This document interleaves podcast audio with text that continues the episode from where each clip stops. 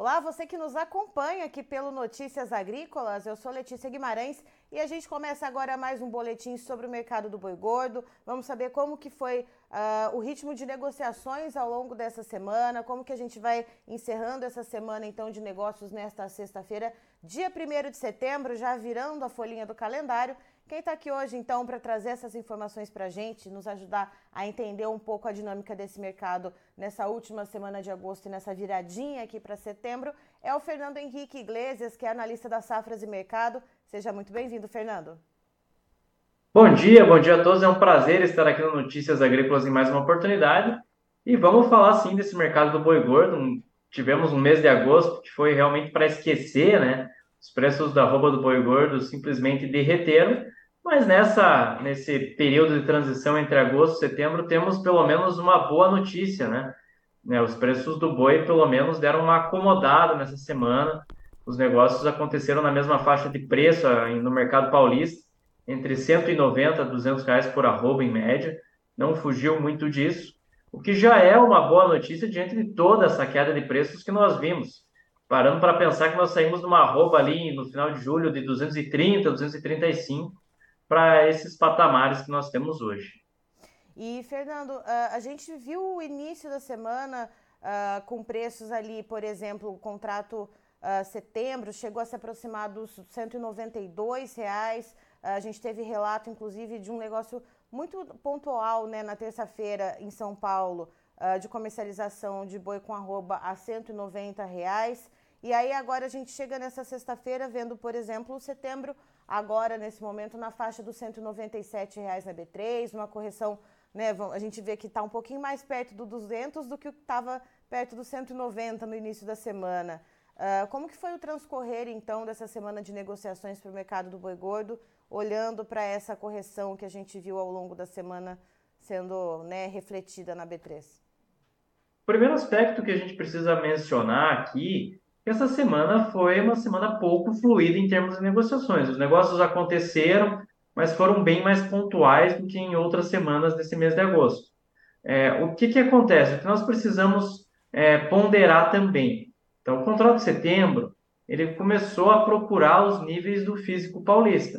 Como o físico trabalha ainda com algumas negociações acontecendo ali a 200 reais, ele começou a apresentar esse movimento de elevação. Ele está buscando também os níveis do indicador agropecuário. É, quando nós temos, quando um vencimento, como o agosto, estava saindo da tela ali, estava é, liquidou ontem, ele tem uma convergência físico-futura. E para essa referência de mercado físico, existe um indicador agropecuário que serve justamente para isso. Então, o mercado futuro ele caminha em direção a esse indicador. Então, muito em linha com esse movimento, o contrato de setembro também faz um caminho parecido, nesse final de semana. Então, é por isso que acontece esse movimento de correção.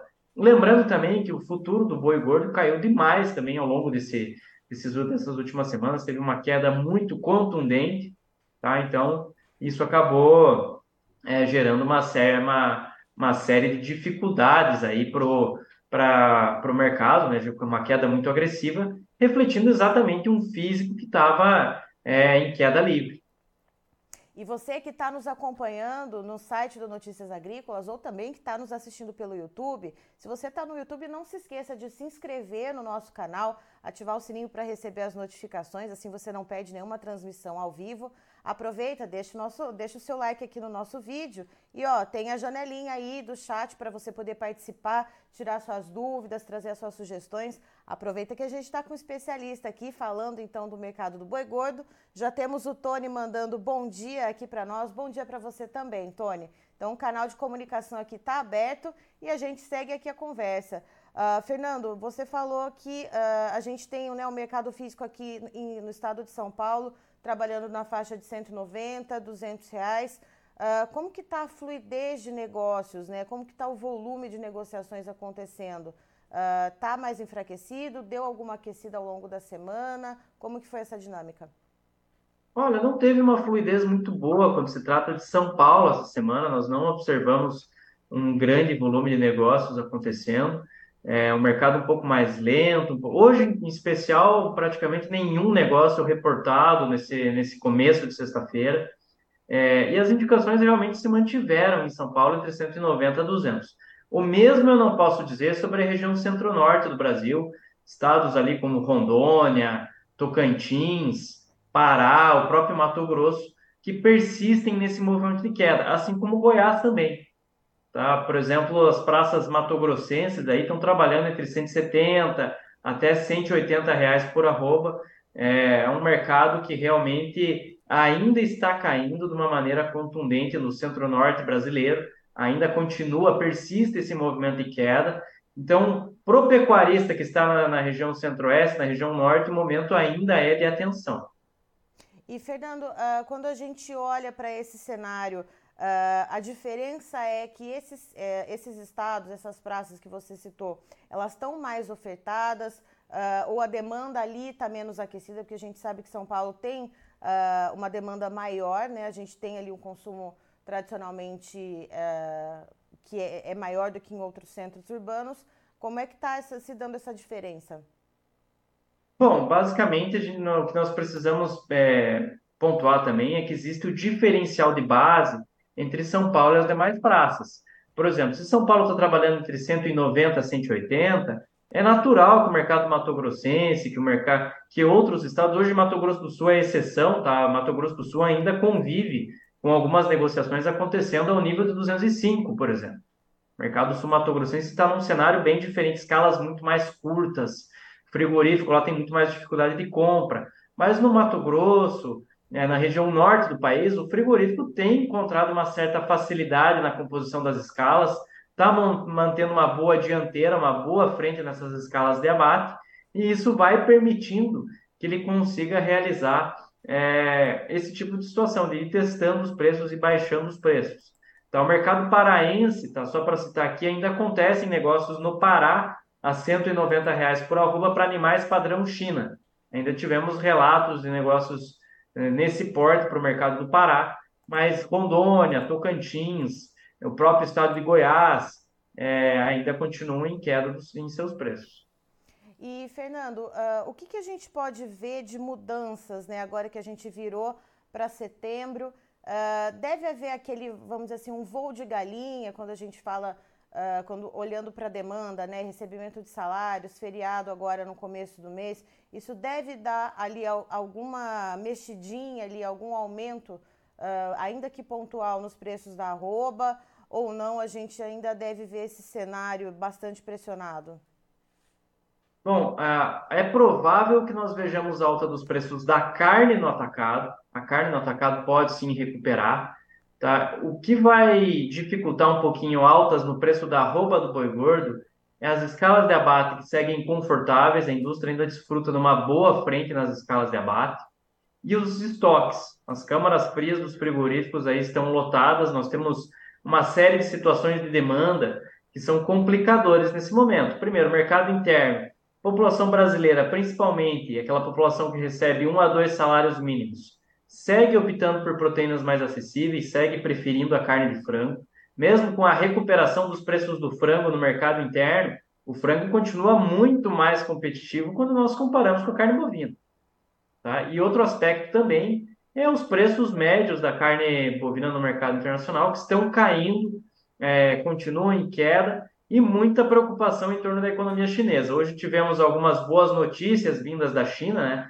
É, um pacote de estímulos que foi anunciado, com cortes de juros, estão tentando aí estimular o setor imobiliário, estão tentando estimular a construção civil. Então, só que o caminho é árduo, né? não é simples.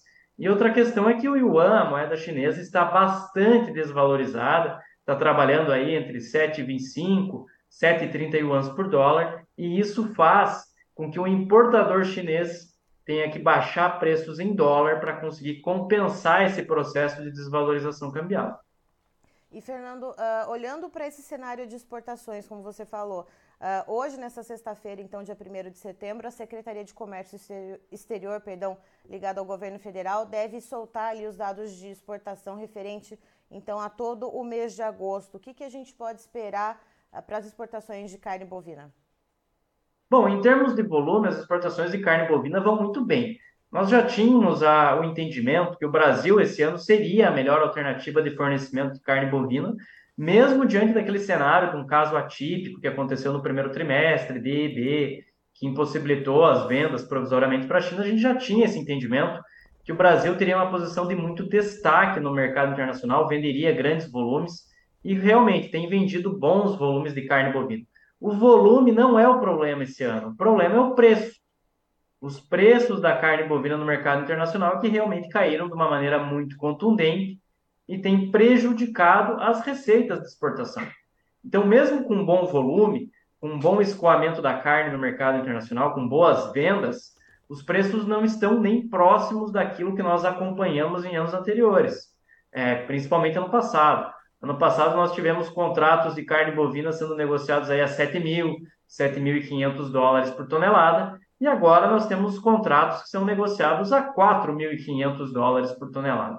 Então houve uma queda substancial e nesse sentido essa mudança da, do perfil da receita de exportação também contribui para essa queda dos preços do boi gordo que nós temos aqui no mercado interno. Fernando, a gente tem algumas participações aqui conosco no YouTube. Uh, o Adalberto dos Santos, bom dia, Adalberto. Ele comenta o seguinte: bom dia, situação difícil para o ciclo de cria, uh, de, de, ciclo de recria e engorda. Uh, quando o boi baixa, a reposição não baixa na mesma proporção. Quando o boi sobe, a reposição vale ouro aqui no Mato Grosso do Sul. Temos aqui ó, uma pergunta do Eu na Bolsa com você. Bom dia. Uh, Fernando, como você avalia essa mudança de posição na B3, onde as pessoas jurídicas não financeiras que passaram de uma posição vendida de 1.228 contratos para uma posição comprada de 388 contratos? Bom, isso é a estratégia de cada uma das empresas. Nós temos que lembrar o seguinte: mercado futuro ele tem uma finalidade muito interessante. Lógico, tem muitas, eh, tem, tem muitas pessoas que usam, podem fazer uso do mercado futuro para especulação. Isso não, não é nenhum pecado, tá? Especular faz parte, inclusive, da liquidez ao mercado futuro. A figura do especulador é até importante quando se trata é, do mercado financeiro. É, o outro aspecto é que essa mudança de posição ali, conforme elas vão trocando, essa, alternando esses movimentos, vai de acordo com as necessidades que elas têm de proteção. Tá? Vamos supor que uma indústria frigorífica ali, é, ela está com uma escala muito longa. Qual que é o risco dessa, dessa indústria frigorífica que alongou suas escalas de abate? Tá, vamos supor, vamos extrapolar aí, está com é, 15 a 20 dias úteis de escala, por exemplo. Subiu muito a escala ali, está trabalhando com quase 30 dias úteis. O risco dela é que os preços do boi gordo continuem caindo e ela fique com um animal caro dentro da escala. Então, ela precisa se proteger de eventuais quedas de preço por conta desse alongamento da posição. Tá? Então, essa alternância da posição vendida ou da posição comprada vai muito em linha com, essas, com as necessidades da proteção naquele momento. Tá? Vai muito em linha com as estratégias. É... e lembrando sempre o seguinte: o RED exige obrigatoriamente uma decisão no mercado físico. Tá? Vai, vai exigir, vai ter necessariamente uma medida adotada também no mercado físico, seja na compra de boiadas, seja na venda de boiadas. Então, isso vai ter essa, essa contraparte para que o RED seja efetivo quando se trata do mercado futuro. Fernando, outra pergunta aqui que a gente tem no nosso chat. Aliás, pessoal, vocês que estão aqui participando com a gente, não se esqueçam de deixar o like no vídeo, hein? Ó, o Ronaldo ele pergunta o seguinte, aliás, bom dia para você, viu, Ronaldo? É, Fernando, nem os analistas mais pessimistas esperavam o boi recuar aos preços de 180 a 190 reais. Uh, em, eh, esse mês você espera que possa vir a ter uma virada de chave, o boi voltando a ter uma melhora? Olha, muita calma agora nesse momento do boi. Ainda tem oferta de animais confinados para entrar no mercado. E, bom, vocês pecuaristas sabem muito bem disso, né? O boi confinado você não tem muita margem de negociação. É o boi que a gente chama de pra, com prazo de validade. Você precisa entregar esse animal. Então, o cenário ainda é complicado, ainda é delicado. Está cedo ainda para a gente falar em recuperação dos preços da arroba. Tá? Eu diria que mais para o último bimestre, a possibilidade, é, quando virando a chave de outubro, novembro e dezembro, existe a possibilidade, uma perspectiva de uma recuperação dos preços da arroba. Pensando aí num, que essa curva futura foi desestimulante ao confinamento. Então, teve uma certa redução nesse período. Também temos que pensar no auge da demanda aqui no mercado interno, nesses pacotes de estímulos que a, que a China está adotando, que podem motivar a demanda chinesa. Então, todos esses elementos levam a crer, dão a percepção que o último trimestre pode ser um pouquinho, pode ser melhor em relação a preços. Nós só não podemos imaginar altas explosivas do preço da arroba, que realmente o mercado não está com essa cara, com essa propensão a altas tão agressivas, tão contundentes assim. Então ele pode subir, mas pode subir ali de uma maneira mais moderada, mais comedida. Realmente, diante de, do momento do ciclo pecuário, das questões macroeconômicas, das questões que envolvem a demanda, é difícil vislumbrar é, altas mais consistentes do preço da arroba do gordo. Veja só, temos aqui o Gustavo Polizelli, do Confinamento Santa Cecília, mandando bom dia. Bom dia, Gustavo. Temos aqui ó, um, outro, um outro pedido de abraço aqui para ser enviado para você, de uma pessoa que participa bastante aqui das nossas entrevistas, que é o Felipe Fabre, da Scott Consultoria. Bom dia, viu, Felipe? Tá mandando um abraço para você, Fernando. Grande Felipe, um abraço para você também, viu? Olha só, né? Todo, todo mundo se acompanhando por aqui. Temos aqui, ó, o Rubem Pinho. Bom dia. Bom dia, Rubem. Uh, com déficit no tesouro anunciado pelo governo, será que virá mais bomba mais bomba para a agricultura e pecuária brasileira? Bom, temos aí uma, uma outra questão interessante, já que já citando nessa parte, é, entrando na parte de política fiscal e monetária, é, pensando no seguinte: nós temos um, um governo com uma política fiscal não muito comprometida com o teto de gastos, é, uma, uma política fiscal de inchaço da máquina pública.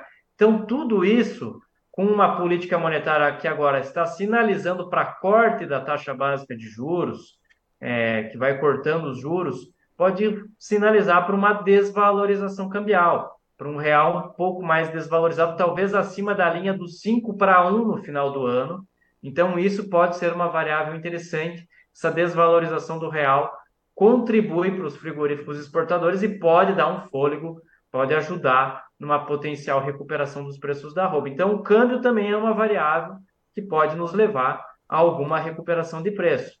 E, lógico, muita atenção a essa reforma tributária que vem pela frente. É, enfim, temos situações ali que podem ser, que são preocupantes e precisamos analisar com cautela e com cuidado o que vem pela frente. Veja só, o Tony aqui manda outra pergunta aqui para nós.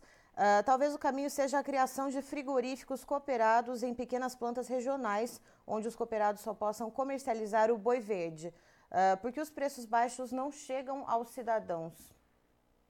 Essa é uma excelente pergunta. O que está acontecendo agora é, nós vemos uma arroba do boi gordo que caiu quase 30 por mais de 30% em determinadas praças esse ano, o atacado aí que caiu 20% mais ou menos. E quando nós chegamos na conta do varejo, o varejo está caindo 5, 6%. O que está acontecendo é que as grandes redes varejistas estão é, aproveitando esse, esse momento, essa oportunidade para largar a margem, para melhorar suas margens. Então, o lucro, é, a, a, o consumidor final e principalmente o pecuarista tem sido os grandes prejudicados desse movimento que nós estamos vendo dentro do mercado. E, Fernando, aqui ó, temos uma outra participação, Roberto Bressa. Muito bom dia, Roberto. Uh, ele diz o seguinte: que ele ouviu em outros meios de comunicação que tem vários importadores de carne bovina pagando mais que a China, por exemplo, a União Europeia. Uh, procede isso, a gente tem uh, essa, essa informação, mas no cômputo geral, como a gente tem um volume muito expressivo enviado para a China, uh, isso acaba ali dando uma, dando uma desbalanceada, Fernando? Aí é exatamente uma, isso. Eu que completei a pergunta isso. aqui do Roberto. Não, é exatamente isso. Tem diversos é, importadores de carne que pagam valores superiores à China. O problema da China é que ela compra um volume gigantesco, é 50% de tudo que o Brasil exporta, basicamente. E, além disso, além de todo esse volume é, exportado, a China tradicionalmente paga uma média de preços superior ao restante do mercado. E como a China tem um peso muito grande quando se trata do setor carnes, conforme a China vai baixando os seus preços, os demais importadores muitas vezes adotam medidas parecidas e, e passam a baixar preço também. Quando a China está escalando seus preços, ela inflaciona o mercado global também. ela tem esse peso dentro do mercado, ela tem essa capacidade. Mas isso que foi mencionado é verdade. Tem alguns importadores que pagam mais pela, pela carne bovina do que a China, no comparativo. O problema é volume, é a escala, né? O escala que esses importadores estão absorvendo de produto brasileiro. A China hoje é, é a grande força de demanda quando se trata de proteínas de origem animal, é o grande importador de carne bovina, carne suína, carne de frango aqui do Brasil. E, enfim, esses movimentos que ela faz no mercado acabam fazendo muita diferença. Fernando, outra pergunta aqui, o pessoal tá, tá animado no chat aí, é assim que a gente gosta, hein? Guilherme Aguiar mandando bom dia, bom dia para você também, viu, Guilherme? Uh, ele pergunta o seguinte: acha que está na hora de repor, já que o preço do gado em dólar está defasado em relação a outros mercados concorrentes, Fernando? Olha, a reposição, ela está é, falando assim no, no mercado de reposição, os preços estão bastante acessíveis. A queda do preço no mercado de reposição, ela vem acontecendo já de 2022 para cá, tanto que esse é um ano de grande descarte de matrizes em função disso, porque as contas ali para o pecuarista focado em cria já não estão boas há algum tempo. Então, até para melhorar as contas ali da propriedade, ele acaba descartando fêmeas, acaba descartando matrizes. Então, isso é, é, é um movimento comum. Para vocês terem uma ideia, só do que passou pelo Sistema de Inspeção Federal de janeiro a julho, houve um crescimento do abate de fêmeas de 25% nesse ano. De janeiro a julho de 2023 foram abatidas em torno de 5 milhões de fêmeas que passaram pelo CIF, e igual, e, igual período do, do ano passado, era aí 3,95, 3,98, foi quase um milhão de fêmeas a mais que passaram pelo sistema de inspeção federal é, entre um ano e outro.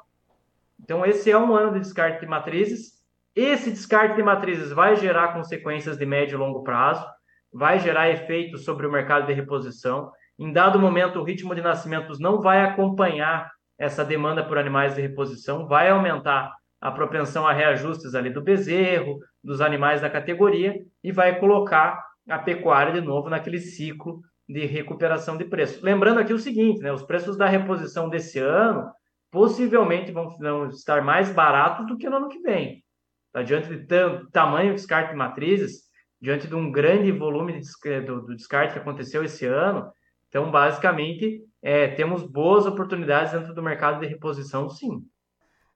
As informações que o Fernando nos traz são é a seguinte, né, que a gente tem essa correção uh, na B3 principalmente, justamente por causa que o contrato de agosto ele saiu da tela, então a gente vê ali o, o, o contrato de setembro, por exemplo, uh, buscando então o indicador CPE, né, o indicador agropecuário, que está ali chegando perto mais dos 200 reais, e a gente não vê, segundo o Fernando, um cenário de que os preços da arroba possam ter uma melhora substancial nos próximos meses, a não ser ali mais perto do último bimestre, mas assim, nenhuma melhora que seja explosiva, segundo ele. Então a gente vê esse cenário para o mercado do boi gordo e eu vou pedir, por favor, agora, Renan, para colocar os preços na tela.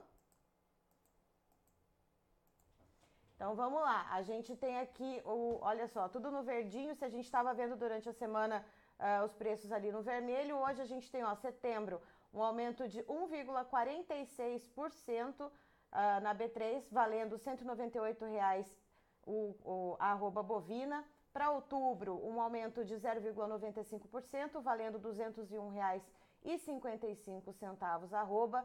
Novembro, 0,99% de alta, valendo R$ 208,50. Para dezembro, a gente vê uma alta de 1,09%, com arroba cotada a R$ 212,95 e o indicador do CPEA com uma tímida alta praticamente estável, né? uma altinha ali de 0,03%, valendo R$ 199,80. Eu encerro por aqui, já já tem mais informações para você, então fique ligado.